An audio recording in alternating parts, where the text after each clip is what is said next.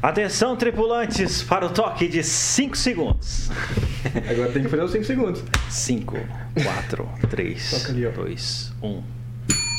Aê, muito bom. Estamos começando mais um podcast Tá em Alta E esse Tenari. pode ser o podcast que muda a sua vida, viu? Exatamente. Esse tá diferente.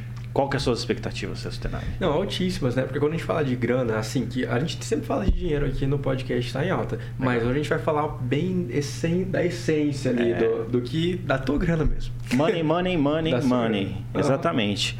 Então, se você quer saber o que, que vai acontecer aí, não é? Como que tá o mercado financeiro depois dessa, dessa bagunça de guerra? Como que Exato. você, como que os ricos pensam? Qual que são, quais são as posturas, os hábitos? Enfim, o que que a gente erra? O que que é passivo? O que que é ativo? É, enfim, se você quer ter mais grana, fique com a gente, né, Celso? Sim, sim. Aquelas dicas valiosas, né? Que na verdade não é um passe de mágica, né? Como a- muitos gurus falam por aí, mas coisas que funcionam de fato, né? E às vezes a gente não consegue enxergar. Porque já percebeu isso, Alder? Às vezes, no, ó, igual conselho amoroso, essa parada funciona. A gente consegue falar muito bem do seu amiguinho, da galerinha, né? Não, se você fizer isso vai dar certo, se você fizer aquilo vai dar certo, mas para nós mesmos às vezes é muito difícil saber se direcionar. Então hoje aqui a gente vai ter umas dicas sobre como autoajuda mesmo, nos como, como agir diante dessa, sei lá, sei lá, dá para falar pós-pandemia? Eu Você acredito, eu acredito que já estamos já. Porque nem né? se fala mais em pandemia. Exatamente. Né? Acho que a gente está, sei lá, vamos, vamos falar que nós estamos pós-pandemia, é, vivendo um atual cenário de guerra, que, né, por mais que está longe ali, a, a guerra ainda assim ela está nos. tá, tá beirando aqui. Na- Sim, nos nossos negócios, né? Na nossa vida, do consumidor final. Isso é verdade. E, meu, você vai saber tudo aí. Eu tenho certeza que se você ficar até o final, é, você vai ter insights ali que vai te dar um up aí na tua vida financeira, não é? Então, é, para isso, nós trouxemos aqui um convidado especial, não é, Celso Tenari? Que Ele- tem know-how, sabe falar do assunto, pode dar a dica certa. né? Exatamente. Ele é educador financeiro, já ajudou milhares de pessoas é, em relação a esse assunto. Hoje ele trabalha é, é, com isso, ajuda, não é, mentora, é, dá consultoria em relação a esse assunto. E o nome dele é André Costa. André Costa, seja bem-vindo aqui bem-vindo ao Tá em Alta. ao Tá em Alta. Muito obrigado pelo convite, primeiramente. Boa noite a todos aí que nos acompanham. Boa noite, Celso. Boa noite, Altair. Buenas noites. É uma satisfação enorme estar aqui com vocês, cara. É, é um prazer te ter aqui, meu. Legal. E assim, é, eu queria já começar falando que, primeiramente, sou fã do Tá em Alto, sou fã de podcast. Cara, se você me falasse um ano atrás que eu estaria aqui gravando um podcast com esse Jovem Pan aqui, cara, eu não ia acreditar, mas. Esse microfone é massa, né? É Fala muito sério. massa. Ele te cara. dá, um- É- dá uma. Nossa, é muito. e eu sou muito fã da Jovem Pan, né? Eu, para vocês terem uma ideia, o meu sonho lá atrás era ser locutor. Olha aí, cara. Olha aí, vamos começar com curiosidades que Sim, é legal. sim. né? Meu sonho era ser locutor. e Eu fiz alguns cursos Ah, de dicção e tudo mais, né? cara, Então eu lembro até hoje de um exercício. Eu vou dizer aqui pra vocês, olha. O tempo perguntou ao tempo quanto tempo o tempo tem. E o tempo respondeu que o tempo tem tanto tempo quanto o tempo tem. Tá vendo Olha só? aí, cara. É, de travar- trava a língua, né, Exatamente. Então, é muito legal, cara. Muito legal estar aqui mesmo. Obrigado pelo convite mais uma vez. E vamos lá falar de finanças, vamos falar de bolso, vamos falar de dinheiro. Dinheiro ainda é um tabu aqui no Brasil. Todo mundo trata como tabu, não é mesmo? E a gente tem que desmistificar tudo isso e falar sobre grana para todo mundo evoluir junto. Eu espero aqui hoje o meu objetivo com vocês é, é contaminar esse pessoal e transformar a vida de todo mundo aqui, tá? Positivamente. Da hora, bicho. Não, então eu já quero começar até com um comentário aqui. É, Você falou aqui do tabu da grana, né? Eu vejo que muita gente desrespeita o dinheiro. Deixa eu provar meu ponto antes. Porque assim, a galera chega a um certo ponto que o pessoal despreza totalmente o dinheiro. Porque se, se, você fala de qualquer outro assunto que julga-se mais relevante do que o dinheiro, o dinheiro perde todo o valor. Um exemplo. Ah, mas e o que é o dinheiro perto de orfanatos? O que é o dinheiro perto do, de crianças que estão abandonadas, certo? E nesse momento as pessoas olham para o dinheiro e falam, não, realmente, o dinheiro não tem valor nenhum. Mas eu aprendi há um tempo atrás que é a mesma coisa de você falar o que você prefere, a tua mão ou o teu pé. Né? Aí o pessoal fala, nossa, mas você vai dar uma importância tão grande assim o dinheiro, como, como se fosse, vamos falar das criancinhas, né? As criancinhas é a sua mão e o seu pé é o seu dinheiro. Claro, cara, eu comecei a defender essa ideia a partir do momento que eu descobri que o que constrói o orfanato é o dinheiro, meu.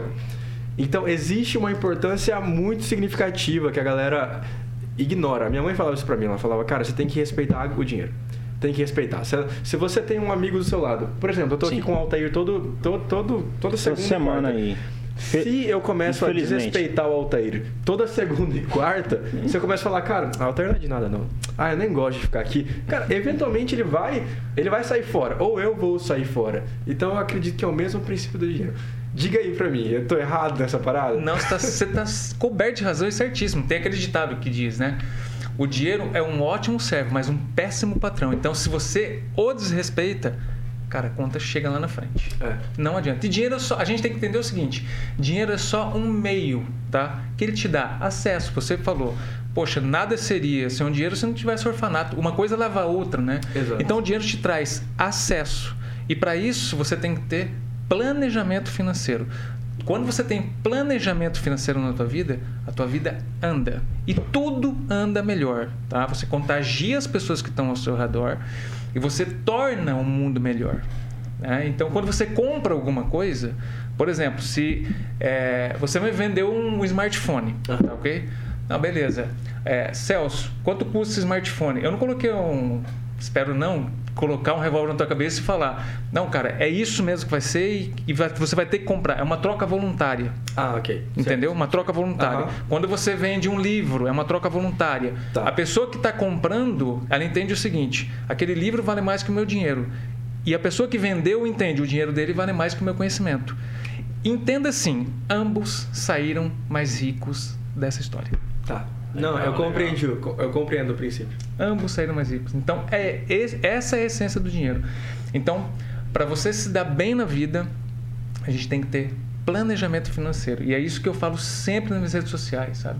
Saiba como conduzir o dinheiro, saiba o que fazer da sua vida para que o dinheiro trabalhe para você e lá na frente você tenha uma aposentadoria digna.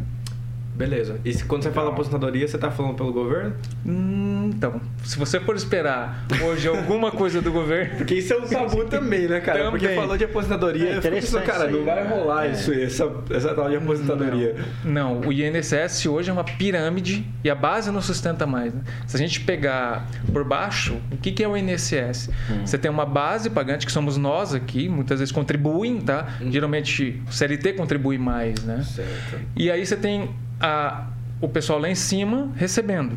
Uhum. Só que a expectativa de vida ela aumenta. Ela está em 74,5 anos hoje e está crescente. Então o que, que vai acontecer? Essa base. Para desespero do INSS. Para desespero do INSS, ele não, não vai se sustentar. A gente já viu uma reforma, não é mesmo? Gastaram muito dinheiro na reforma. Agora, pegaram muito dinheiro da reforma para dar ali na, na crise do Covid, não é mesmo? E o combinado de hoje não será o mesmo de amanhã.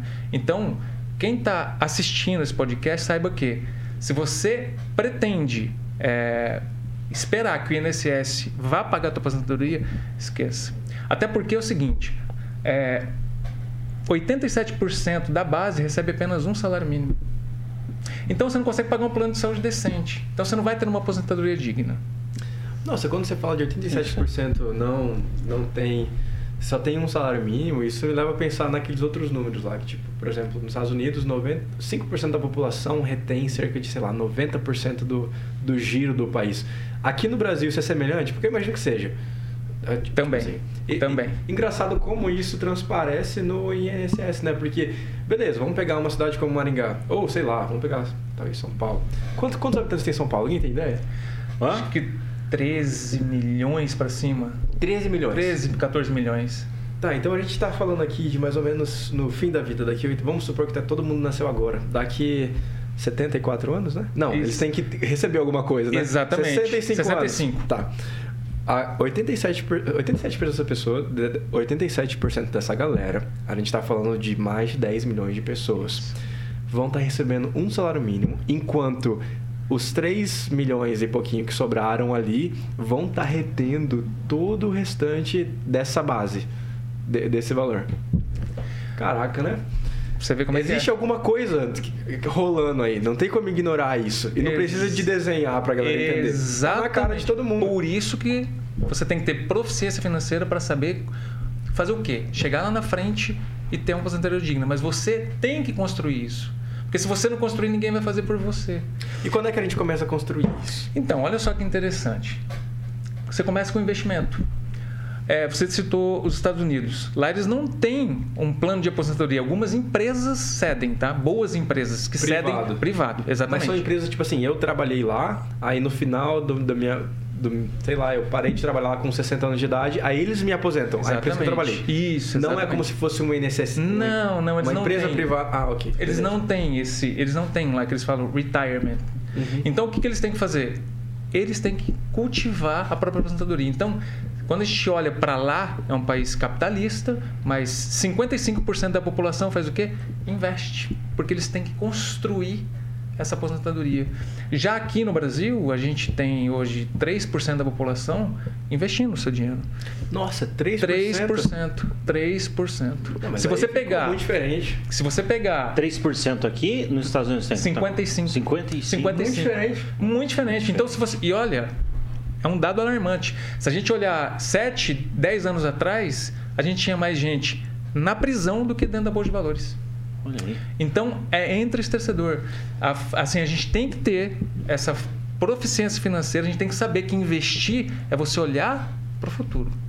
E quando eu comecei é, lá atrás, vou voltar um pouco, tá? Sim. Quando eu comecei a pensar em investimento, eu comecei a olhar, poxa, o que, que os ricos fazem para ser rico? Pô, e, que- e quem está lá precisando, que, onde ele falhou, não é mesmo? Uhum. A primeira coisa que eu fui pesquisar era o seguinte: por que, que o rico é rico? O que, que ele faz? E comecei a pesquisar a vida dos bilionários. E todos eles tinham uma coisa em comum: todos investiam. Não de desenhar novamente. Ficou bem claro aí, né? Exatamente. Não só é, na bolsa de valores, né, mas em negócios e tudo mais, sabe? Mas todos eles têm dinheiro em algum tipo de investimento. Quanto Seja- mais tem, mais o cara investe. É impressionante. Você conversa, você conversa com um investidor, ele vai falar de bolsa, vai falar de investimentos assim, mas ele investe em tudo. Tudo. O cara vê uma oportunidade de negócio, tá ali, né? É isso aí, é isso aí. E uma das, é, um dos, das coisas que esses bilionários investem, que você detectou, o que, que é mais ali? É, mais negócios, mais ações? Com A grande maioria começa no mercado financeiro. mercado financeiro? Exato. Então o cara tá ali, ele tá trabalhando e fala, poxa, uma oportunidade. Porque investir é uma coisa muito louca. Você começa a colocar o teu dinheiro lá. Quando eu comecei a investir ali, final de 2013 para começo de 2014, o primeiro investimento que eu fiz foi no título do Tesouro, né? E Tesouro direto? Tesouro Direto, exatamente. E eu ficava ali, eu comprei um título, títulos pré-fixado e IPCA+. E todo dia eu ficava dando refresh ali no telefone. Eu falei, poxa, e aí? Pô, você vê teu dinheiro crescendo pouco a pouco. Você fala, que, que coisa louca isso aqui. É muito gostoso, né? Legal. E aí você começa a pegar gosto. É até difícil de, de acreditar nessa. Eu imagino. Não, né? é, cara, é difícil mesmo, cara. Falar pra Imagina, você. coloca. Porque, ó, a gente, é- culturalmente, a gente aprende a vender o tempo. É, é o que todo mundo faz. Todo Ah. mundo no Brasil, beleza, vamos falar de Brasil. Todo mundo vende o tempo. Todo mundo é criado falando assim: não, você tem que ter uma profissão. Pra quê? Pra vender o teu tempo, meu. Se você é Tempo. engenheiro, advogado, médico, o que é que você é que você se formou por uma faculdade, você vende teu tempo. Aí depende da qualidade do seu tempo, que você vende mais caro ou mais barato. Aí você coloca uma grana lá na. Vamos lá, tesouro direto. E você começa a ver o dinheiro trabalhar por você. Imagina essa sensação. É muito bom. O que, que aconteceu Cara, aqui, né? Que- É muito bom. É muito... E se você pensar friamente, o que que é o Tesouro Direto? Você está comprando título público do governo. Você está emprestando seu dinheiro para o governo. Então você pensa assim, ó, eu pago imposto o dia inteiro. Cara, ele vai ter que me retornar em algum lugar. O que você faz? Não, eu vou pegar um pouco do meu dinheiro e com 34 reais hoje você consegue comprar uma fração de título. Ah, investir é coisa de rico. Não, não é. Não é mesmo? Então você pega 34 reais, compra e fala assim, eu vou começar a receber para isso também. Então você joga o teu jogo e não mais o do governo.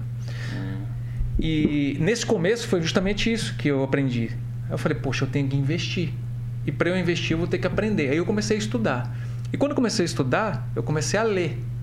E quando você começa a ler, aí é aquele mundo de Desbloqueia um monte de coisa. Né, Nossa, de repente você fala, meu Deus, que eu Exatamente, exatamente. E, e o primeiro, um dos primeiros livros que eu li foi Pai Rico, Pai Pobre.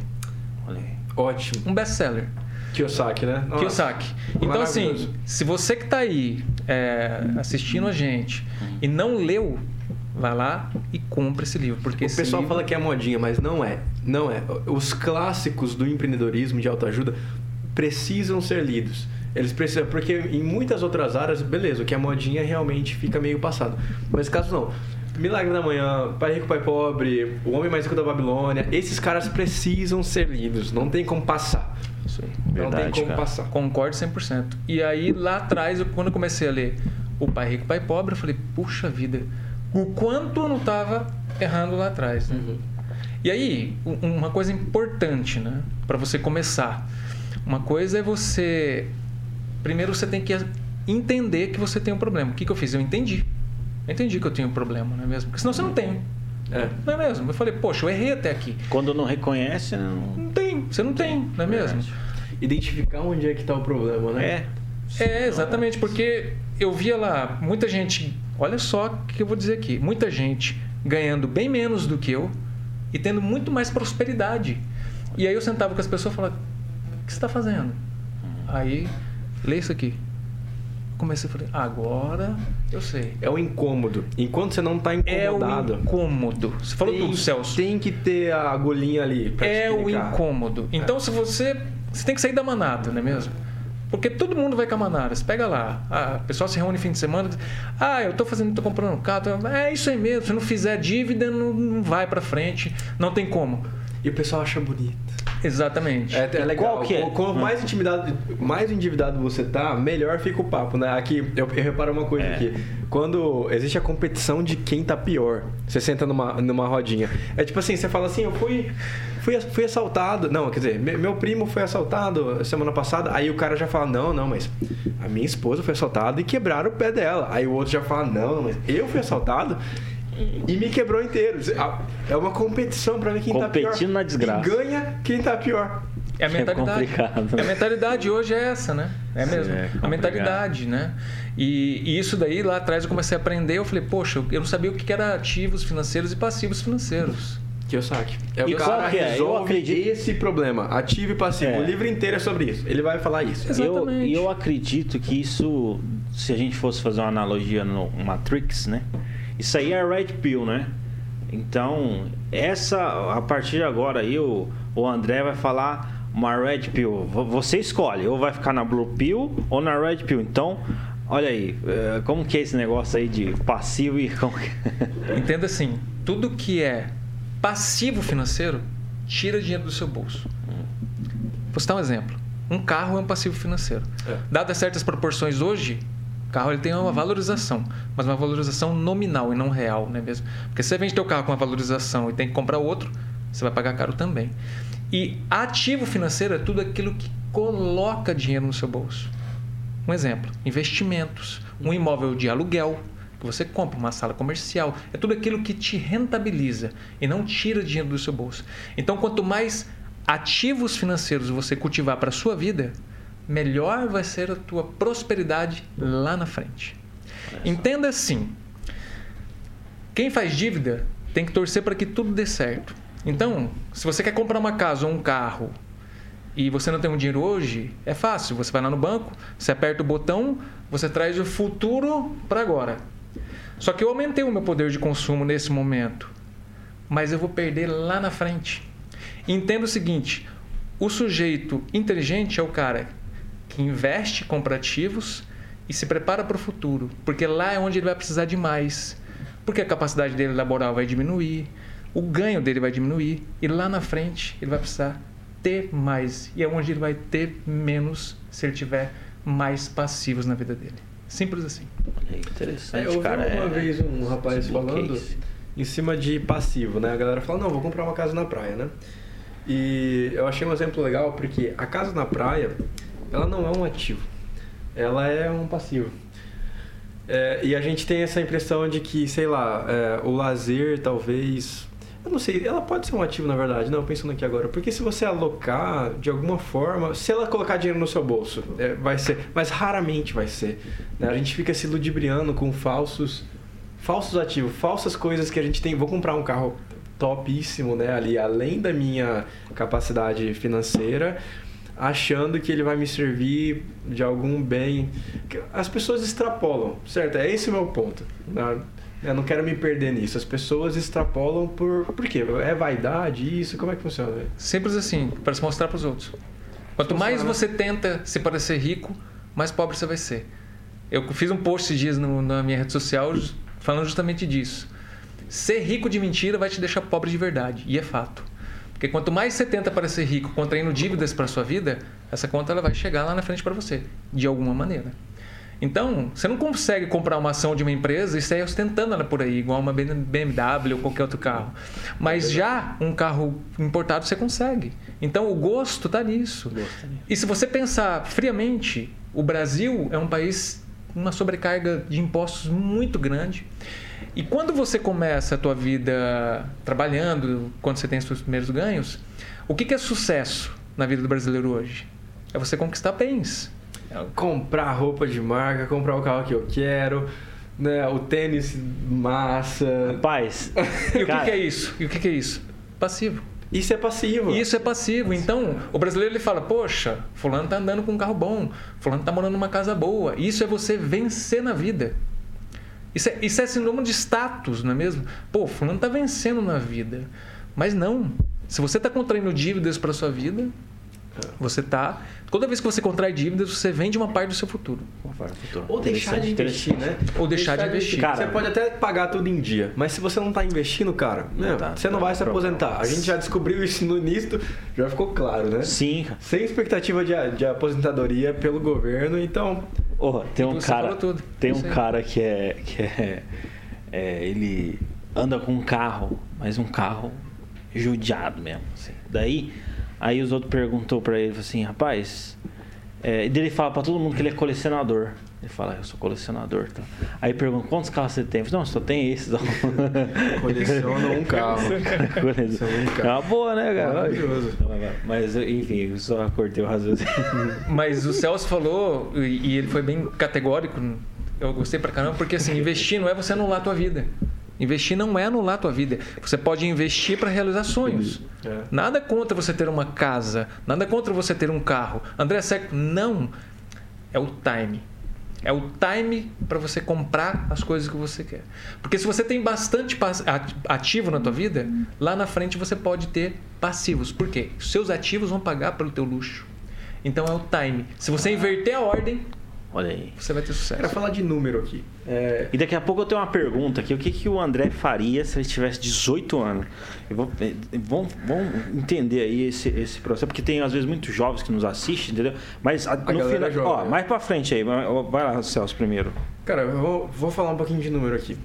É, um, um, investimento em, em bolsa, enfim. O cara investiu em alguma coisa lá, ele tem expectativa de ter uma rentabilidade de 5 a 10%. O que é real, certo? Não estou falando nada fora, fora do comum, né?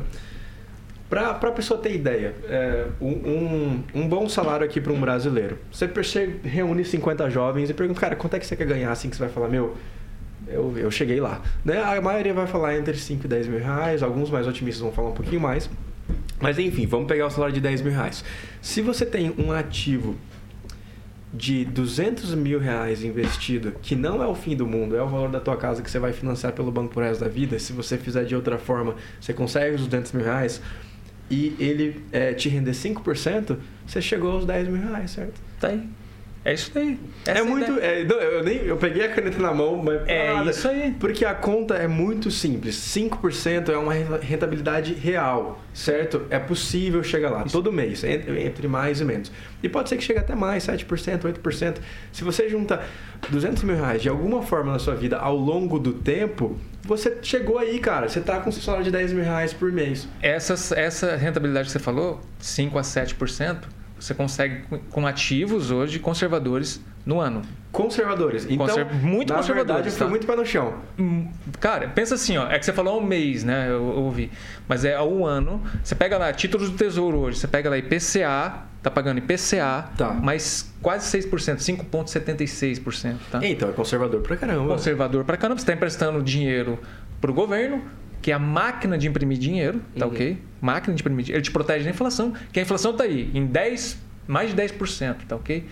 Então ele te protege da inflação, te dá uma rentabilidade real. O que é rentabilidade real ou nominal?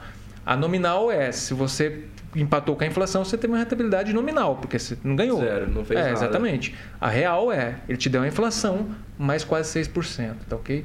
Então, você está emprestando pro dinheiro para o governo, que é a garantia soberana. Pensa assim, ó, o governo nunca vai deixar de te pagar. Porque ele vai lá e imprime mais. Uhum. Ó, Celso, teu dinheiro está aqui. Teve uma baita crise na Argentina na, nos, na- nos anos 50. O que, que aconteceu? O país estava quebrando, eles não pagaram os investidores, que os gringos, mas todos os investidores argentinos, o governo pagou. Até porque faz sentido, né? O dinheiro, o dinheiro gira. O dinheiro gira. E pra- e para ficar mais claro ainda, quando a gente fala de 200 mil reais com rendimento de 10 mil reais por mês, a 5%, é, pensa que você pegou esses 200 mil reais e comprou tua casa lá. Uhum. E daqui a 10 anos você terminou de pagar ela e aí você saiu dela e aluga essa casa. Meu, o aluguel da tua casa vai ser 700 reais. Vai ser 800 reais. Se ela for uma casa bem bacana, se você tiver reformado durante o tempo, você vai conseguir mil reais. É muito diferente você ter 200 mil reais aplicado e ter uma rentabilidade por mês de 1.500 reais do que uma rentabilidade de 10 mil reais. Até porque se quebra um encanamento nessa tua casa, você perdeu seis meses de aluguel, porque você vai ter que consertar com a tua grana. Então, aquela frase de que quem compra terra nunca erra, erra sim, meu. É uma mentira. Na verdade, sim, se você quando você olha para uma casa e você olha para um terreno, é, é diferente, mas tudo bem. tá, é, não. A casa, o terreno tá ali, ele vai valorizar, ele- questão de tempo ele vai valorizar. A casa sim, ela te dá bastante despesa. O terreno ele vai te dar o quê? IPTU. Você vai ter que pagar IPTU daquele terreno. Então, é. E, e, bom, valorizando, saindo do mercado na região, tudo isso dá um, dá um bom, né? Exato. Mas eu, eu vejo que casa não é um bom investimento quando você quer fazer riqueza, mas eu, eu queria entender melhor qual é a importância de ter patrimônio em, em casa. Porque eu sei que é importante de alguma forma, certo? Você separar uma parte do, do seu, da sua grana para você ter apartamento, ter casa. Por que, que isso é, é, é importante? É que assim, aqui no Brasil, é, por que, que o brasileiro ama imóvel? E, e não estou falando que é ruim, é muito bom você mexer em imóvel, tá? A gente tem dentro do mercado financeiro os fundos imobiliários, Sim. que são destinados a imóveis, Uhum. tá? Porque o brasileiro ele coloca dinheiro na poupança e a rentabilidade é ínfima. E o brasileiro conhece rendimento, investimento como poupança. Então o que ele faz? Ele parte para imóveis, não é mesmo? Que é melhor do que poupança. melhor do que poupança. Qualquer coisa é melhor que poupança. Qualquer coisa. É, exatamente. Agora, quando você olha, se você tem casa de aluguel, é um bom negócio. É aquilo que a gente acabou de falar. Ele está te rentabilizando. Por mais que você tenha um ativo, despesa. é. é. um ativo. É. Por mais que você tenha despesa, ele está colocando dinheiro no seu bolso. Certo. Ah, André, eu estou com uma sala comercial, uma casa, um galpão. Tá, tudo isso daí está colocando dinheiro no teu bolso. Certo. Agora, quer polemizar? Casa. Eu, eu tenho uma casa própria ou uma casa de aluguel? Aí, quando o meu Instagram está um pouco quieto lá, eu falo, e aí? Casa de própria de aluguel? Nossa, vira aquele furdunço, né? E aí, Não, casa cara. própria de aluguel? Mas olha, na minha cabeça tá errado. Na, a casa de aluguel, é, não, casa, na minha cabeça, casa própria tá errado. Pra tem mim, que ó. ter, tem que ter. E eu entendo a importância porque na nossa cabeça funciona que tem que ter. Alguma coisa tá falando lá dentro. Ca- compra casa, compra casa. Mas se você fazer as contas, a gente já fez aqui, a gente nem precisa mudar o- o- os 200 mil reais, cara. Com 200 mil reais, você não rendimento de 10 mil reais, você aluga sua casa de 3 mil conto, num condomínio legal. Ó, pra mim, guerra é errado, matar é errado e casa de aluguel também é errado. lá, lá, olha lá, tá vendo? Clássico, Tá vendo só? clássico. É Não, que tá no, obrigado. Ah, Mas eu não sou especialista. no, no Brasil. Fala, você que é o especialista. No Brasil, a gente tem aquele ditado que quem casa quer casa. E eu sou categórico em dizer o seguinte, que isso daí é o maior ladrão de riqueza do brasileiro hoje. Por quê? Geralmente você está... Casa própria? Casa própria. Porque é como o brasileiro compra. É como ele compra. Financiamento. Financiamento. Entra no site da Caixa, Celso. Entra no site da Caixa e fala assim: quero fazer. Eu quero fazer é, assim, um orçamento para 35 anos. E aí você vai lá coloca, tem lá o custo efetivo total, que vem toda aquelas taxas e os penduricalhos, que é seguro, caso você venha a falecer, tudo, tudo incluso, tá ok? Uhum. E você vai descendo a tela. Aí tem as parcelas. Você escolhe a tabela price ou saque. E aí você vai descendo a tela, vai descendo a tela.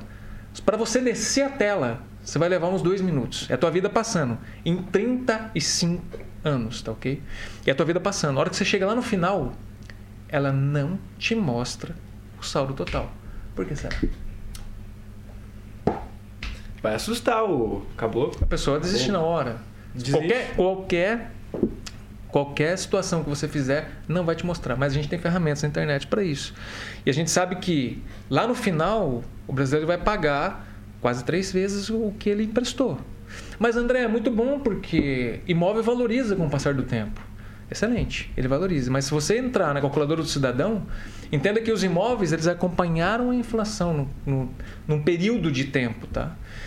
Entenda também o seguinte: em 35 anos, todo mundo aqui, a vida de todo mundo vai mudar. Tua vida vai mudar, do Alter vai mudar, do Ney vai mudar, a minha vai mudar. Então, lá naquele bairro, ele já não vai ser o mesmo. Pode sair um ativo. Quando você vai comprar uma casa, é interessante que você tenha um ativo irreplicável. O que, que é isso? Sair um. Você está num apartamento, sai outro melhor do lado, pô, o teu vai começar a desvalorizar. É mais opção de compra, entendeu? Uhum. Então, tem tudo isso para você levar em consideração. E quando você assume 35 anos de dívida para sua vida, pensa assim, é 35 anos pagando juros. É. Juros para o banco. Então, por que, que é interessante você investir? Porque você faz o teu jogo. Você joga o jogo contrário. Ao invés de você pagar para o banco, você investe em bancos e recebe dos bancos. Então, esse é o jogo. Porque quando você tem proficiência financeira para fazer e saber usar o teu dinheiro, ao invés de você pagar, você recebe. E lá na frente, se você tivesse o mesmo período de tempo, você poderia se você tivesse investido o seu dinheiro, você poderia comprar esse imóvel à vista, porque quando você tem dinheiro, você faz bons negócios, uhum. não é uhum. mesmo? Você paga isso aí à vista e pronto, você não tem dívida. Qualquer 30 reais você pode começar a investir de novo e correr atrás dos seus sonhos novamente. Se isso que você quer é ter um imóvel, beleza. Volto a dizer, não é o problema ter um imóvel, o problema é o time. E saiba que quando você tem um imóvel, ele tem que representar pouco do seu patrimônio. Tá? Se você tem 3 milhões investido, esse imóvel ele tem que representar pouco do seu patrimônio. Porque quando você contrai é, quando você vai lá, se você vai fazer um financiamento ou algo assim, você perde o poder de investir, certo? Uhum. Então, quando você vai comprar uma casa, mesmo que seja vista, você tem que ter uma representatividade melhor, menor, tá? Tá. O, o Buffett fala, né? Se você, se tua casa é o teu maior investimento, você vai ter problemas à frente. Deu ruim. Deu ruim. Vai dar ruim. Deu em algum momento vai dar ruim.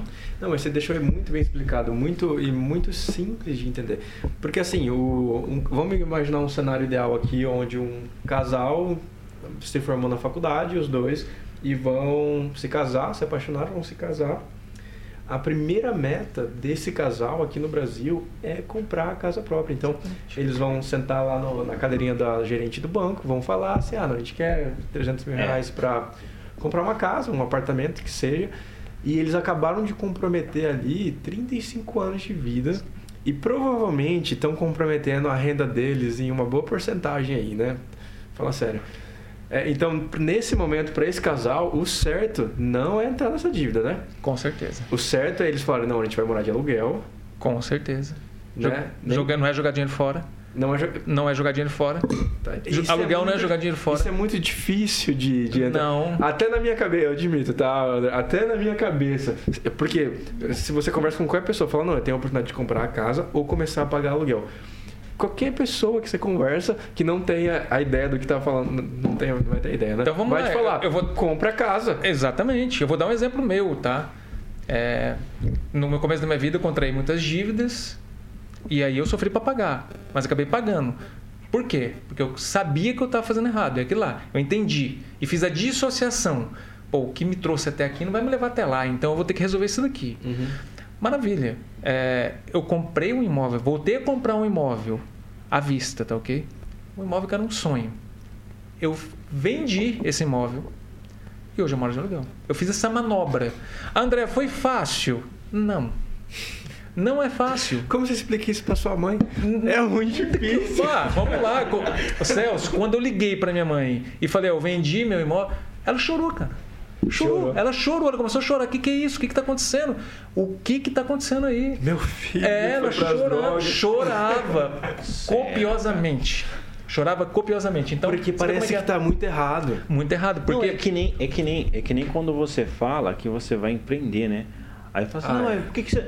Nossa, por que, que você saiu do trabalho? Nossa. O que, que você faz? Ah, eu trabalho lá na Jovem Pan. Não, mas e o trabalho? O que, que você faz? É, eu trabalho. O que, que você faz? Aí fala, assim, aí fala, nossa. Olha lá, o Thiago rachando o bico lá. né? Como é que você explica? Eu, eu- eu- um amigo nosso, inclusive, esses dias ele trocou de o Renato. Um abraço pro Renato. Sim. Ele foi, recebeu uma proposta de um, de um outro trabalho, era uma empresa conhecida. Ele tava super feliz porque ele falou: Cara, eu vou poder ligar pra minha mãe e ela, e ela conhece a empresa que eu vou trabalhar. Aí isso fez muita associação que a gente tava falando aqui agora. Porque na cabeça é, é um, é uma verdade que é uma mentira, claramente uma mentira. Isso era verdade na época, talvez, é, dessa galerinha, certo? Naquela época onde, sei lá, a, a terra e a casa valorizavam absurdamente por ano, né? Era absurdo mesmo. Você pagava lá mil reais num terreno, passou-se 10 anos e esse terreno vale 40. Sei. Vale 50, 80 mil reais e por aí vai. Beleza, fez sentido aí. Mas hoje em dia, cara, o terreno já tá valendo 100, é isso aí. 150. É isso aí. É igual a ação na bolsa. Quando a pessoa começa a falar muito, ah, aquela ação vai bombar, aquela ação vai bombar. Aquela ação... Você compra lá na alta. O que acontece? Ela começa a cair. É sempre assim. É igual. É igual. Por isso que a gente tem que saber a hora de entrar, É o que time, comprar. né, é o time. É o Tudo é no time. É o que eu falo. É o time que você compra a sua casa, é o time que você adquire o seu carro. Se a gente olhar para os grandes investidores hoje, qual que é a vida deles? Uma vida simples. Você pega ali o Barsi, que é a maior pessoa física hoje. Ele comprou um carro agora na pandemia. Olha aí. Alugava. Chateado com os aplicativos que não aparece o motorista, né? É inacreditável. Comprar um carro é. por comodidade. O Thiago Negro. Mas, o Thiago Negro. Não tem carro, cara. Não sei se ele tem agora. Mas não, ah, não tem. Não tem. Não tem, Não certo? tem. E uma vez eu vi ele falando sobre isso. Ele falando, cara, não faz sentido ter um carro. Né? O porquê que eu não tenho um carro? Porque eu fiz as contas, eu sentei, né? Anotei o gasto e tudo mais. E decidi, eu falei, não, não é pra mim. E o cara tem grana, né? Não é o problema. Oi? Também o Bruno Penino comprou um agora. Exatamente, comprou um Volvo agora. Mas o patrimônio do cara é Qual comprou o quê? um Volvo. Carro, um Cara, e Volvo. comprar um carro híbrido hoje em dia, um elétrico, até faz, faz, faz um sentido. É, enfim. né? Entenda carro como um luxo. Carro é luxo, tá? Por quê? Se você vai sair da tua casa, tá chovendo, eu vou no mercado. Você vai lá, pega a chave da partida e vai embora. Você não precisa ficar esperando. Nem pegando... pega chuva. É, ninguém cancela viagem, né? Carro é luxo. Entenda carro como um luxo. Então, se você tem um carro na garagem hoje, você tem um luxo. Se você vai pagar por ele. Um passivão ali. É um passivo. E aí você vem me falar, poxa, mas meu carro valorizou pra caramba, André, então você tá errado. Ótimo. Se você vender esse carro hoje, aí eu paguei 70, vou vender por 130 e vou ficar quieto sem carro, isso foi um bom negócio. Você teve uma baita rentabilidade real. Mas Agora eu vou vender e vou isso. comprar outro, você tem uma rentabilidade nominal, porque o outro já tá caro também, né? Todo mundo, o carro de todo mundo valorizou. Exato. Você vê um hoje por 100 mil reais, tem um gargalo de produção grande, que não chega a peças, o que aconteceu? O carro subiu. né? É Acho isso, que o Altair, é- você postou uma enquete, não foi, Altair, esses Isso, é, dias? cara. Sobre. A galera falou assim: ah, quanto é que tava no seu carro hoje, quanto é que tava antes da pandemia? Aí várias pessoas respondendo nos stories do Altair falando: cara, meu carro é 90, agora tá 105. É meu carro era verdade. 70, agora tá 80. Beleza, verdade, vende cara. seu carro de 100 mil reais. Você vai comprar um carro é, igual, igual, igualzinho que era, o que seria o que você compraria com um poder aquisitivo menor antes da pandemia, porque é igual você falou, é nominal, certo? A expressão correta. Exatamente, é um ganho nominal, porque você não teve ganho, você teve que comprar outro e aquele outro também está caro, não é mesmo? Agora, um ganho real é você vender, ganha dinheiro. Ganhei 30, 40 mil reais com carro, olha só que beleza. Pô. A gente pode, né? Os tempos mudaram, Os olha tempos isso. mudaram, você tem a oportunidade de ganhar 30 mil reais com um carro. Quando? Eu tinha 10, 12, 15 anos lá, ganhava esse dinheiro com um carro, era investimento, hoje não. Então, se você ficar a pé, você ganhou dinheiro, você teve um ganho real, parabéns. Senão, você vai ter que comprar outro, você vai ter um ganho nominal. E se eu vender o carro e começar a andar de, de aplicativo de transporte? Você- O que, que vai acontecer? Você não vai ter um passivo, você vai ter um custo. É um custo, tá? Porque É, é um custo. Isso aí não vai te levar dinheiro. Ele vai te levar dinheiro porque você vai sair de casa, Se alugar um carro. alugar um carro, você pode também. Hoje tem Unidas Livre, você tem bastante locadoras que alugam para você por mês. é Ó, se eu só fazer aqui o nosso parceiro, né? Fiat Via Verde. Aí, ó. Você pode estar alugando a Fiat Via Verde. E é isso aí. É nosso parceiro, Fiat. É parceiro da Jovem Pan aqui, Ah, já faz ok, 20 anos. Beleza, fechou. Aí, ó. Ótimo, ótimo. Tô falando O isso. Thiago tá assim, meu Deus, eu vou ser demitido aqui, cara. Os caras estão. O que que tá acontecendo, né? O que que tá acontecendo? Fiat Toro. Fiat, então o Altair vai vender o carro dele. e Vai Recomendo. viver de Fiat agora. Recomendo. Fiat Toro, aluga lá, top demais. Pô, eu dirigi uma Fiat Toro. Meu Deus, parece um caminhão a parada. Legal. Verdade. Os caras acertaram. Que Acertaram força, carro. é. Acertaram. Até aquela respiração do caminhão, sabe? Que você, você sente no carro. É Acertaram. impressionante. E ter carro é bom, não é mesmo? Eu gosto, de carro. Sim. Eu gosto muito de carro. Quem Mas que é um gosta? luxo que você, beleza, você construiu ali os seus ativos até um ponto que você pode ter esse. Exato. Esse carro é, o é o time. time. É o time. Você pode comprar, investir e pronto. Eu vou dar um exemplo, tá ok? Eu tenho dinheiro no exterior, eu invisto no exterior. Aham. Eu fui para lá agora, eu troquei meu smartphone. Peguei um, peguei um iPhone lá novo, Aham. Eu invisto em Apple. A Apple me deu 4 mil dólares de rentabilidade em um ano e meio. Ou seja, eu posso. eu não fiz Excelente. isso, eu posso vender. E Não, quem isso- pagou? E quem pagou? Não fui eu. A própria. A própria empresa, ela me deu. Então, esse- essa é a magia de você saber o que fazer. Eu quero fazer uma viagem. Você Interessante, para cara. isso. Cara, eu, eu mudei meu conceito de cartão de crédito tem pouco tempo, sei que eu tô atrasado. Mas é, eu, eu comecei a pagar uns juros tão absurdo para usar conta normal, usar dinheiro como dinheiro na empresa, que quando eu fui ver, passou um mês e eu, e eu tava com 5 mil reais em juros. E eu sentei para calcular e falei, meu, cara, de dois meses, né? Eu falei, que absurdo isso. Aí eu fui, fui ver o tanto de imposto que eu tô pagando, que eu tava pagando na época, né? O tanto de siglas que eu sentei com a menina do banco e eu fui perguntando, ela não sabia. Não sabe? Não sabe. Ela não sabia. Não sabe, não quer falar. Ela falava assim, ó, calma aí, eu vou, eu vou verificar aqui. Aí precisava na internet. Aí ela falava lá que a- o resultado da sigla, ninguém entende também, né? Enfim, várias coisas lá. Aí eu falei, meu, e cartão de crédito? O cartão de crédito não tem nada, cara. Não tem nenhum tipo de custo, não tem mensalidade, não tem anuidade, não tem e é um dinheiro da mesma forma. E ainda te rende milhas, entre outros benefícios. Você falou de viagem aí, eu lembrei Lembrei disso, né? E, e, pô, fala sério, né? É um conceito que as pessoas ainda têm medo de usar, né? Medo de transformar tudo que elas pagam em crédito. Eu pago bala no crédito, agora. Exato. Eu chego na feira, vou comprar o pastel, cara, pá, pode passar no crédito. Porque eu quero viajar no final do ano, no meio do ano, e eu vou pagar em milhas, né? O pastel que Exato. vai pagar a minha. Exatamente. Isso aí o que, que é? Você saber jogar o teu jogo. Jogar o teu jogo, é simples assim. Por que, que as pessoas hoje têm medo de cartão de crédito? Porque há um descontrole. Em algum momento, essa pessoa teve um descontrole, ela acabou pagando juros por isso, acabou, é, ou seja, se perdendo no meio do caminho, porque as pessoas veem hoje é, o limite do banco e o cartão de crédito como inimigos. Porque já sofreram muito com isso, né? Mas é, é falta de controle da própria pessoa. Falta de certo?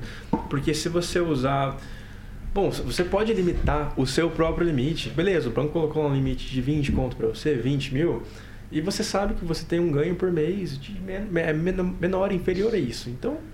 Gastar mais do que 20 ganha. mil de limite. É um jogo de soma zero. Se você gastar mais do que ganha, a conta tá aí. E os juros do cartão é muito ruim. É terrível. Sabe o que eu falo nas minhas redes sociais? Isso- Pega essa, ó. Quanto mais fácil o teu acesso ao dinheiro, mais caro ele é. Exemplos. Limite. Você não tem que pedir autorização para ninguém. Você pode entrar no limite agora do teu banco e fazer uma compra. Cartão de crédito. Você vai jantar com a tua esposa, com teus filhos. 500 reais. Você passou o teu cartão de crédito, tua vida mudou? Nada. E você não sentiu. Agora tira 500 reais e começa a jogar na mesa. Começa a doer. Então, o que, que acontece? Você não precisa pedir autorização para ninguém. Então, quanto mais fácil o acesso ao dinheiro, ao crédito, mais caro ele é. Isso, isso é interessante, é uma estratégia bacana até. Você começar a pagar as coisas em dinheiro. É até estranho hoje em dia, né? Chegando, chega num lugar e, e tira a cédula do bolso. A pessoa olha pra você e fala: O Exatamente. que, que é isso, né? Mas eu, eu tenho a impressão que a pessoa, que a galera de antigamente tinha mais controle justamente por conta Sim. das cédulas. Porque, beleza, você pegava o seu salário lá, vamos falar de dois mil reais. Você tinha ele inteirinho ali, aí você separava, né? Fisicamente. 500 aqui é o aluguel, é, mil reais é pra, pra gente se alimentar durante o mês, beleza, 500 reais a gente vai se divertir, enfim, ele dividiu ali. Conforme ele vai gastando, é muito difícil fugir do controle. Quando você tem as cédulas ali, tá na sua mão. Mas agora quando a gente fala de crédito, primeiro que crédito nem, é, nem é, não é o dinheiro, né? É, um, é, é a ilusão, né? Daquilo. E você tem um limite quatro vezes superior à tua renda fala, meu, venci na vida antes de vencer, né? Exatamente. Antes de chegar lá, eu cheguei. É, é impressionante, é verdade, é né? verdade. Muita cara. gente, muita gente fala, "Ah, eu não tenho dinheiro, mas cuidado, eu tenho crédito. O universitário, né? É, Abre a eu não tenho dinheiro, mas online tenho crédito. Exato. É, O exatamente. universitário abre a conta online lá, de repente liberou aquele limite ali. Ele fala: caramba, faz um tempão que eu não como fora, né? E, Abre- e o que você falou de universitário é muito interessante, porque em- eu li um livro chama A Mente Acima do Dinheiro. Esse foi um dos Como que é primeiros o nome? livros. Como que é o nome? A Mente Acima do Dinheiro. Olha aí. E esse livro é muito legal porque são, é um casal de psicólogos Uhum. e ela ficava responsável por quem tem muito sucesso financeiramente e ele por quem tem muito fracasso financeiro. Então eles linkavam tudo isso. O que aconteceu ali? Então eles descobriram o quê? Que até os 7 anos de idade, tudo que teu HD está vazio, teu cérebro está vazio. Então tudo que você pega dos seus familiares até os 7 anos, você pronto, está formado. Dali para Uau. Entendeu como é que é? Uhum. Então, até os sete anos, tudo que você pegou dos seus pais, seja pro bem ou pro mal, pronto. Então, dali você dá pra tua vida adulta. Por isso que no casamento é tão difícil, porque pegam duas pessoas, na maioria das vezes, com ideias distintas, HDs diferentes. HDs diferentes, criações diferentes e não conversam sobre dinheiro. Casais têm que ter planos de objetivos juntos e conversar sobre dinheiro. Porque uma das razões. Tem que falar de Tem dinheiro. que falar de dinheiro, Uma das tem que falar de razões dinheiro. É, é, isso é, são dados estatísticos, né? Uma das razões pelas quais as pessoas separam, uma das principais é por causa do dinheiro. Dinheiro. Mas é tão óbvio, né, cara? A gente não fala sobre dinheiro com os nossos pais, não fala na escola sobre dinheiro. No nosso relacionamento, a gente não fala sobre dinheiro. Eu tenho um casal de amigos que é, eles, quando eles vão sair, um chega no outro e fala, cara, ó, hoje eu tenho 10 Aí ela fala, não, hoje eu tenho 15, então juntos temos 25. Beleza, o que, que nós podemos fazer com 25? Bom, vamos comer um lanche. Olha que bacana, Legal. conversando sobre dinheiro diariamente, deixou aquela coisa do tabu. Ela sabe quanto ele ganha, ele sabe quanto ela ganha. Sabem as limitações um do outro e sabem agir a partir disso. Isso aí. Não tem segredo financeiro, tem Exato. planos e objetivos juntos, vai prosperar. Não tem erro. É, uma- é a fórmula do sucesso. Casou, com planos e objetivos juntos, falando sobre dinheiro, com um plano definido, vai viajar o mundo, vai investir, vai comprar o que quer, vai, vai chegar lá. Vai, independente, independente do que vai acontecer no meio do caminho. Mas se você tem um plano bem traçado de investimento, vai acontecer. Cara, é isso, isso, é, isso é música, velho. É, mas é. É uma realidade tão distante, porque a gente sabe que 5% da população vive isso de fato. E é muito simples na real, né? Se você coloca na ponta da caneta, cara, é. Não, e a gente está falando sobre dinheiro. E eu falei, né, que a primeira razão pelas quais os casais se separam é dinheiro, né? A segunda é grupo de WhatsApp. Mamãe falei é uma prova disso. Né? Um caso, é, um caso, né? Infelizmente mandou um, um áudio aí para um grupo. É, acabou é, se lascando, né? Mas tô brincando, tô, tô só zoando. Entendi, Só eu- pra render corte. É, Entendi. Só pra render um O corte. lance do HD, cara, uma vez eu vi um. Acho que foi no do Robert Kiyosaki, ou foi no Pense Enriqueça, do Napoleon Hill. Um desses caras aí falou sobre isso. Que, assim, a, a mulher, ela chega no. A mulher, ó, vão me criticar aqui nessa parada agora, né? Enfim, a pessoa chega lá no shopping, a mulher chega no shopping. E aí, é, ela tem lá um HD na cabeça dela que são todos os ensinamentos desde criança que os pais colocaram, tudo que a mãe dela falou, tudo que ela viu tá ali. Então, todas as decisões que ela tomar, assim como um computador, vão ser baseadas nesse HD e tudo que ela aprendeu, certo?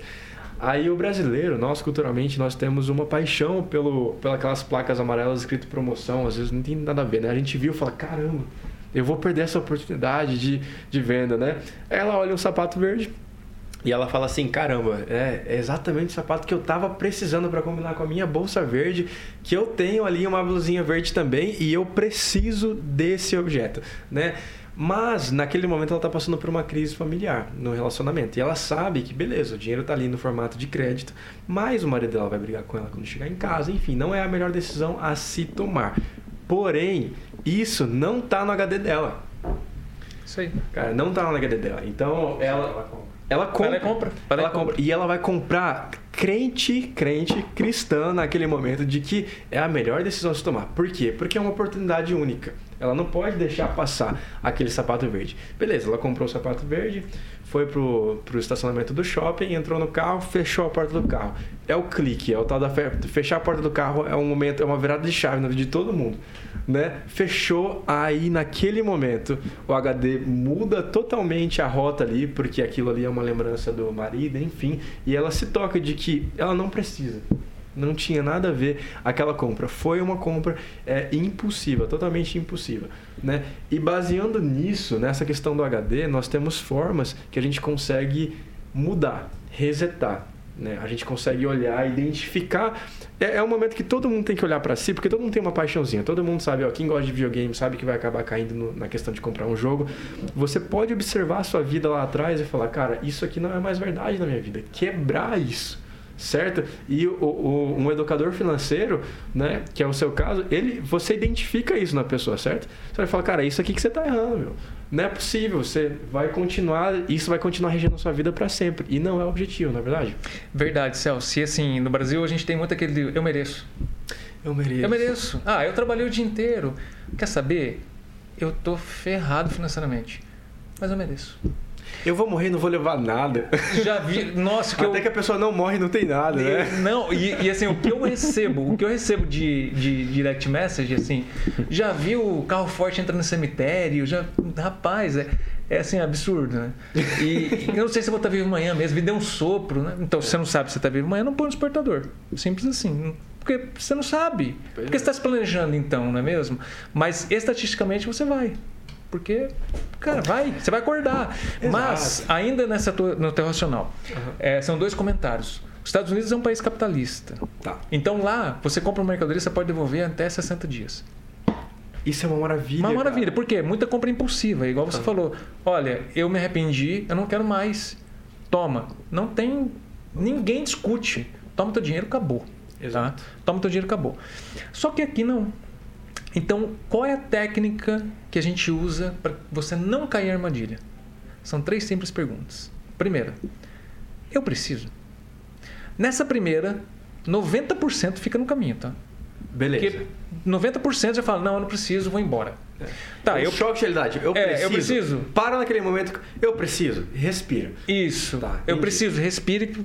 Eu preciso mesmo. Se, for, se a resposta for não, vai embora. Se ficar em dúvida, vai embora também. Vai embora também, exatamente. Em exatamente. caso de dúvida, vaza. Exatamente. Tá, eu preciso. Eu posso?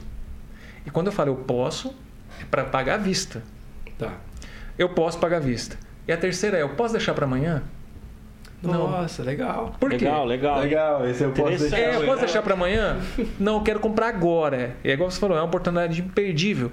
Beleza, se você respondeu sim para as três, leva. Tá. Então, é agora, eu posso, estou pagando à vista, estou levando, eu preciso. Vai embora, você fez uma compra justa Legal. e coerente. Não vai ter arrependimento Não no vai ter carro. arrependimento, não. Aí, cara. Mas não em uma dessas três, vai embora. Já aconteceu isso comigo com faca. Eu comprei uma faca na Polishop e depois. Você que teria caído na primeira. Eu preciso. você chega em casa, você olha pro objeto e fala, mas o que que aconteceu no meio do caminho que eu tô com uma faca? Eu nem faço churrasco, eu nem sei. Mas a propósito, produtos da Polishop é muito bom. O João Apolinário patrocina nós. Esse seria um patrocínio bacana, hein? Ó, vem, vem pra gente. né? Lembra, gente? É. Não, e tá, você falou de dois comentários. Isso. Esse foi o primeiro, certo? Isso, e o primeiro foi dos Estados Unidos, que a gente faz. Lá tem muita compra impulsiva, então Tá. lá você tem um retorno, você pode retornar. Tá. E o segundo é essa técnica que você Isso, exatamente. pra. Aqui não tem, você não consegue retornar. Hoje, nos sites, no Mercado Livre, esses sites de compra online, você consegue. Até sete dias você pode retornar, não é mesmo?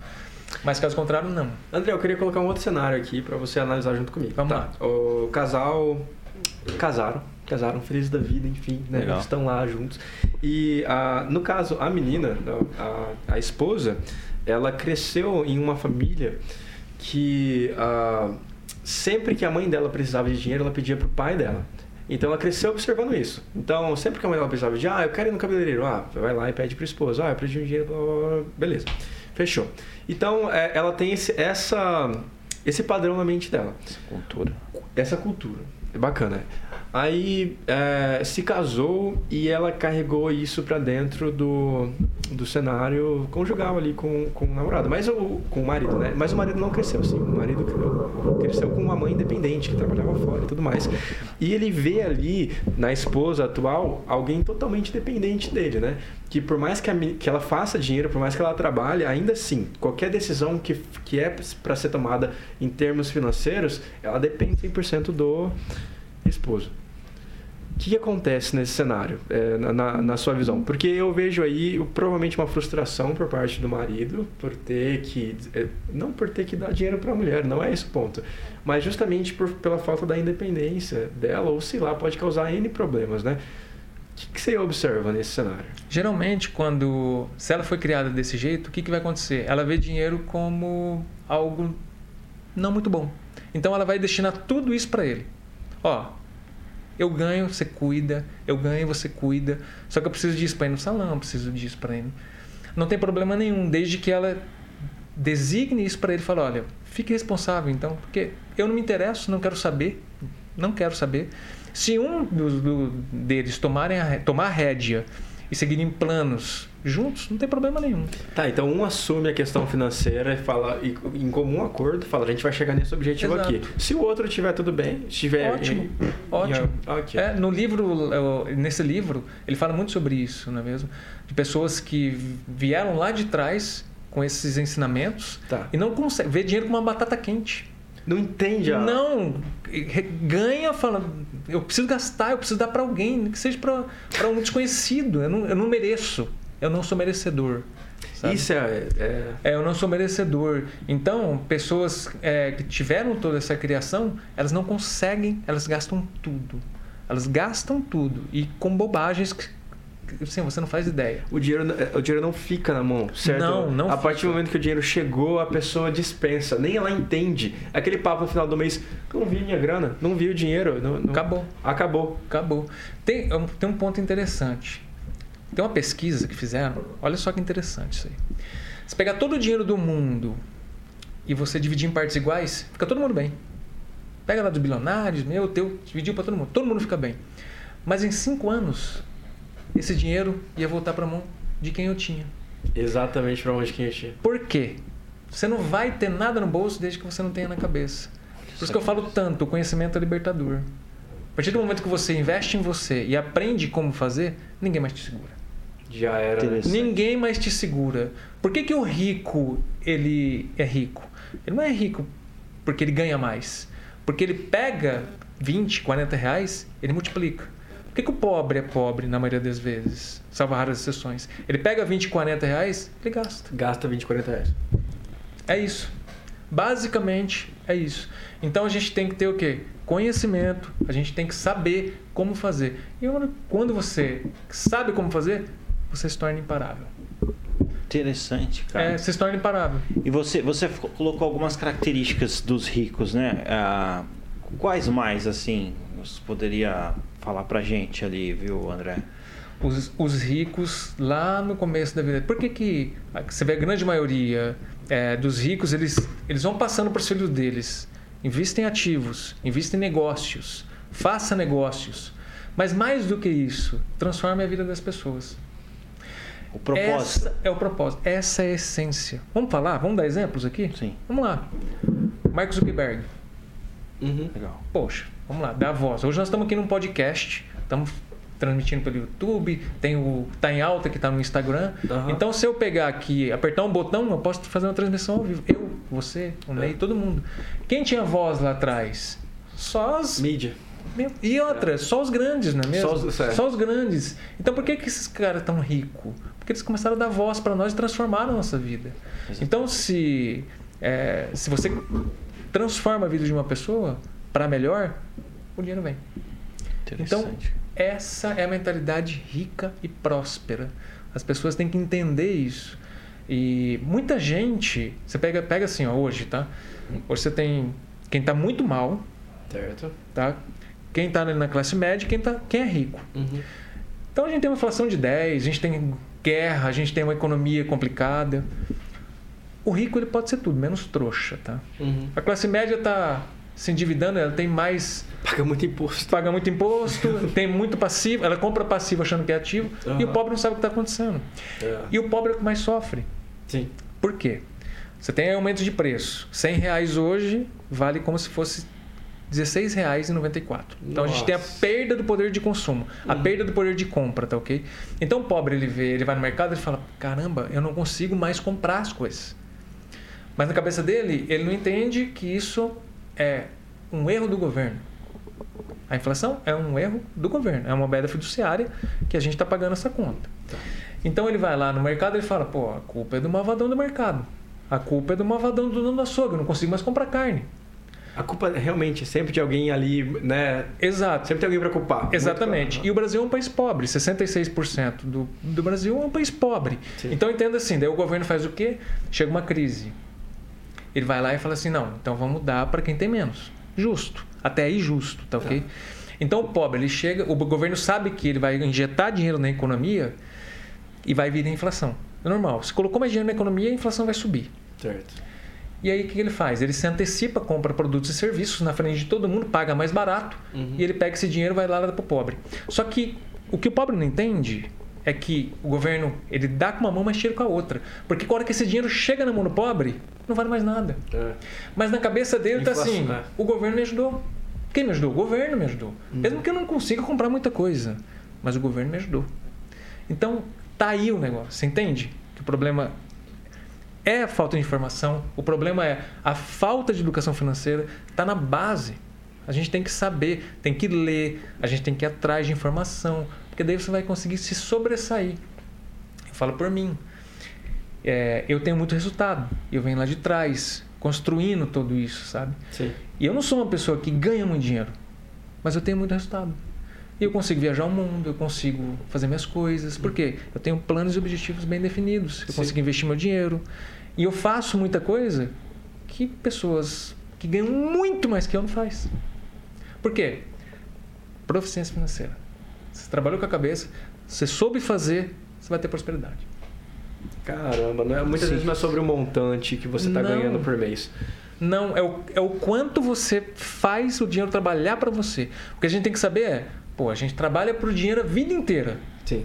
Coloca o dinheiro para trabalhar para você. Coloca. Porque o dinheiro tem que trabalhar para nós. Chega um momento da sua vida que fala, cansei de trabalhar por ti. Agora, meu amigo, trabalha para mim. Chega, eu não quero mais saber. É. Aí você joga o teu jogo. Você começa a ganhar e receber dinheiro. E aí o seu capital vai cada vez crescendo mais, cada vez mais você tem renda passiva, cada, mês cada vez tua geração de riqueza está maior. Então, esse é o X da questão. Você tem que saber fazer, cara. Entendeu Tá como é aí, que é? tá é aí. isso. É você saber como colocar o teu dinheiro. Eu costumo dizer nas minhas redes sociais o seguinte: pô, é tão difícil de ganhar, e realmente é difícil de ganhar dinheiro, né? Sim. Cuida bem dele. Trata bem ele. Trata bem ele. Trata bem, poxa. Faz o dinheiro trabalhar. Para de falar mal dele. Para fala... de... Ele te ama. Receba. teu- Se receba- você tratar com ele carinho, certinho, ele vai trabalhar certinho pra você Ele todo vai mês. trabalhar- E cada vez mais, e cada vez melhor, te rendendo mais. É um ótimo funcionário. O dinheiro é o melhor funcionário, o melhor servo ali naquele É o melhor. Não reclama, não pede férias, não tem nada disso, velho. Que coisa melhor que isso? Eu tava lá curtindo o melhor da minha vida nos Estados Unidos. Vamos lá, a inflação aqui é mais de 10, lá a inflação batendo casa de 6%. Eu lá recebendo dinheiro. Aham. O meu dinheiro trabalhando para mim 24 horas por dia, 365 dias por Pra ano. você dormir, você fala, cara, É eu vou dormir uma noite tranquila. É isso, exato. Você acorda com uma notificação, ó. Você recebeu dinheiro dessa empresa, dessa empresa, daqui, teu dinheiro tá rendendo ali, rendendo aqui. Então, essa é a essência. Interessante, cara. Eu, no caso, é, tem uma coisa que aconteceu no- nos- com o Bradesco, né? O Bradesco, ele- ele- você tem como comprar ações no Bradesco, né? Só que você não tem como... É, é só que eles não falam dentro do Banco Bradesco das ações, é, é, até onde eu sei, né? Tipo assim, você vai lá, eles oferecem vários produtos que eles têm, só que eles não oferecem a possibilidade de você comprar ação do Bradesco. Né? É, é- é curioso isso, né? Você falou da Apple aí, você, você investiu na Apple, né? Então, é- é- essas informações, assim, a pessoa, a pessoa ela precisa pesquisar mais, né? Precisa. Por que será que os bancos não dizem isso? Quem é um bom cliente do banco? Aham. É aquele que usa o limite. Não pergunta. É, exatamente, não pergunta. É aquele que está usando dinheiro do banco e pagando juros. Os bancos são grandes emprestadores de dinheiro. Emprestadores. O que, que é isso? Você, ele pega o teu dinheiro, por exemplo, você tem dinheiro na conta corrente lá, que seja 100 reais. Tá parado lá. Ele pega a tua grana. Celso, você quer 100 reais? Eu te empresto. Toma aqui. Ele trabalha com o teu dinheiro. É. O banco empresta teu dinheiro o tempo todo. Se você tem um rendimento na poupança, uma- um, um- lá um investimento na poupança, ele pega teu dinheiro, empresta lá para o Altair a juros de 12% ao mês. Ele te cobra uma anuidade por guardar o seu dinheiro, por trabalhar com a tua grana. Por outro lado, respondendo a sua pergunta, Sim. se você compra ações do Bradesco, você recebe dividendos por isso. O que, que são dividendos? Partes do lucro da empresa. Os bancos eles reportam os resultados a cada trimestre. Pega lá o resultado do Banco do Brasil, 5 bi. Itaú, 4,8 bi. Bradesco, 4 bi. Então ele pega e fala: quem está investindo em mim? O Celso, o Altair, o Ney, o André. Dar dinheiro para esses caras. Estão confiando na gente. Eles- Você recebe dividendos, bonificação de ação. Você pode receber ganho de capital. O que que é ganho de capital? Você vender a ação na alta. São várias oportunidades que você tem de ganhar dinheiro investindo em bancos. Então você, volta a dizer, você joga o seu jogo. Você prefere pagar ou receber? A escolha é tua. É, Olha só, é até, é até uma pergunta muito estranha de se fazer. Né? Porque você fala, você prefere pagar ou receber, né? Sim. Dificilmente alguém vai falar pagar. A grande maioria prefere pagar, porque a gente vê os resultados aí. É, a, né? a grande maioria diria receber, mas paga. Mas paga, exatamente, paga. Mas vamos para a pergunta do Altair, porque a gente está caminhando para o final do podcast, a gente tem que dar, dar uma Vamos lição. lá. A pergunta do. Altair foi a seguinte: é, o que você faria se você tivesse 18 anos aí é, iniciando? Vamos colocar um cenário mais ideal? Vamos falar que você tem 18 anos, você está ali na- em meio ao seu período de faculdade, você tem seus gastos, você tem pouca grana para investir. Mas você tem lá uma grana. Né? Enfim. Como é, que, como é que parte? A primeira coisa que eu faria, investiria em conhecimento. Cara, Conhecimento. conhecimento é tudo. Compra um livro. Quanto custa para rico para pobre? 39, 29,90, 39,90. Cara, online, para você ler Online. online, você consegue mais barato. Pega esse livro aí, tá? Compra na Amazon lá. Esse livro vai te abrir um mundo de possibilidade, um mundo. Então, investir em conhecimento. Ali você vai conhecer as possibilidades que existem. Sim. Depois, conseguiria começar a investir em ativos. Mas como faria isso? Estudaria o mercado financeiro também. E aí você começa a tua vida. Começa a comprar mais ativos que passivos. Lá atrás você começa a fazer a tarefa de casa.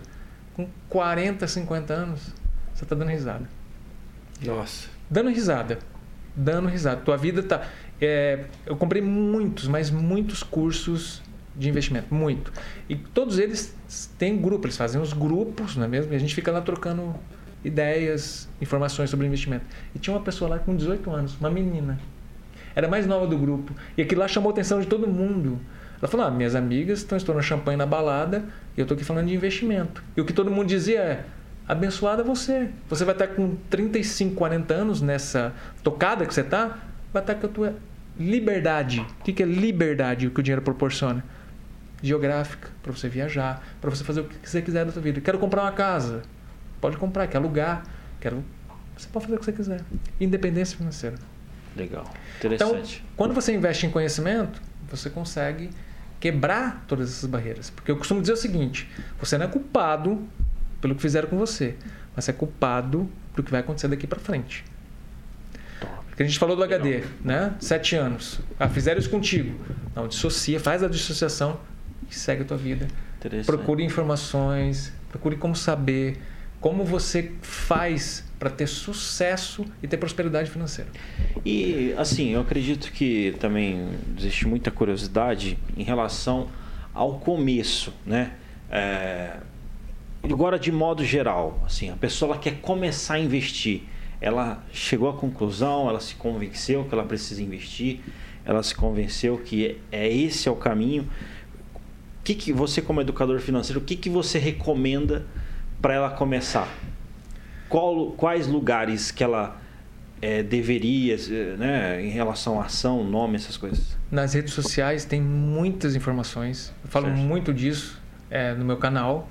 No YouTube tem muitas informações. Aham. Muitas, tá ok? Então você consegue já ter uma noção do que, que é o mercado financeiro, o que são ações, o que são títulos do tesouro, o que, que é uma renda fixa, o que é uma debenture, o que é LCI, LCA, o que é um CRI, um CRA, um COI. Você começa a conviver mais com esses tickers, né? esses nomes Uhum. de, de investimentos. E aí, uma vez lá dentro, você começa a investir em você. Você começa a entender, você começa a encontrar outras pessoas com os mesmos objetivos. Aí é correr para abraço. Abrir conta em corretora hoje é fácil, não requer prática, tem um pouco habilidade. Você abre uma conta online hoje, facinho, facinho, e você tem um mundo de acesso na palma da sua mão. 24 horas ali. André, como é que a galera te acha nas redes sociais?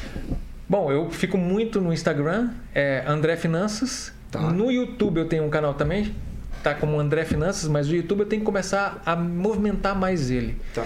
Então, é mais no Instagram, que eu fico postando o dia inteiro live stories, fico postando bastante coisa sobre o mercado e como enriquecer, como você ficar rico e fazer o dinheiro trabalhar para você. Esse é meu lema: faça o dinheiro trabalhar para você. Legal. E aí, então, é rede social, é YouTube, é Instagram, Exatamente. é, é site ainda não. Ou- não, não, Site Mas- eu tenho é www.andrefinanças.com.br. Eu tenho Legal. lá um site também. Legal. E é, eu faço algumas mentorias, não é mesmo? E isso geralmente são aos sábados. Lancei uma turma agora, a primeira turma. a gente- Eu fiz um lançamento. A primeira turma vai começar agora, sábado, dia 12. Então, estou super empolgado. Pô, tem uma galera lá. massa. É, tem uma galera. Porque tudo que eu fiz, que eu construí em todo esse tempo, quase 10 anos investindo, e todo esse meu conhecimento, o que, que eu estou fazendo? Eu estou transmitindo para as pessoas de uma maneira muito, muito simples. Porque eu acredito que o simples funciona. Aham. Sabe? Eu peguei um pouco daqui, um pouco dali, um pouco dali, e falei, nossa, isso aqui vai virar um negócio bom. Então eu dou muito mascado. Então a, a turma que está fazendo mentoria, as aulas são ao vivo comigo, vai ser bem legal, bem legal mesmo. Que legal, cara. É, bem legal. Cara, e- e- o legal é isso que você falou, né, cara? Você consegue explicar de um jeito fácil, simples e Realmente. objetivo. Massa demais. Muito legal, velho. E, e, cara, eu. é, tem, tem outras abordagens assim, é, sobrou assunto, né? É, eu queria de repente falar dos riscos, não é? De também. É, sobre. Para fechar. Para fechar. Vamos lá, vamos lá. Beleza. No caso da guerra, né? Estamos num contexto de guerra, um- o mundo tá diferente aí, né? Ah, tá tendo uma movimentação em relação a isso. Rússia, Ucrânia, guerra. O que, que você recomenda é, a pessoa que quer investir, não é, fazer? Pensar no longo prazo. Vamos Quando a gente pega as histórias, crises a gente sabe que vem e vão. Sim.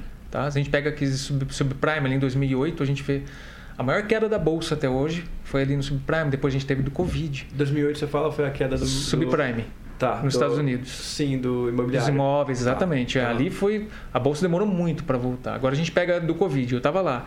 Passei por quatro circuit breakers. Eu vi meu.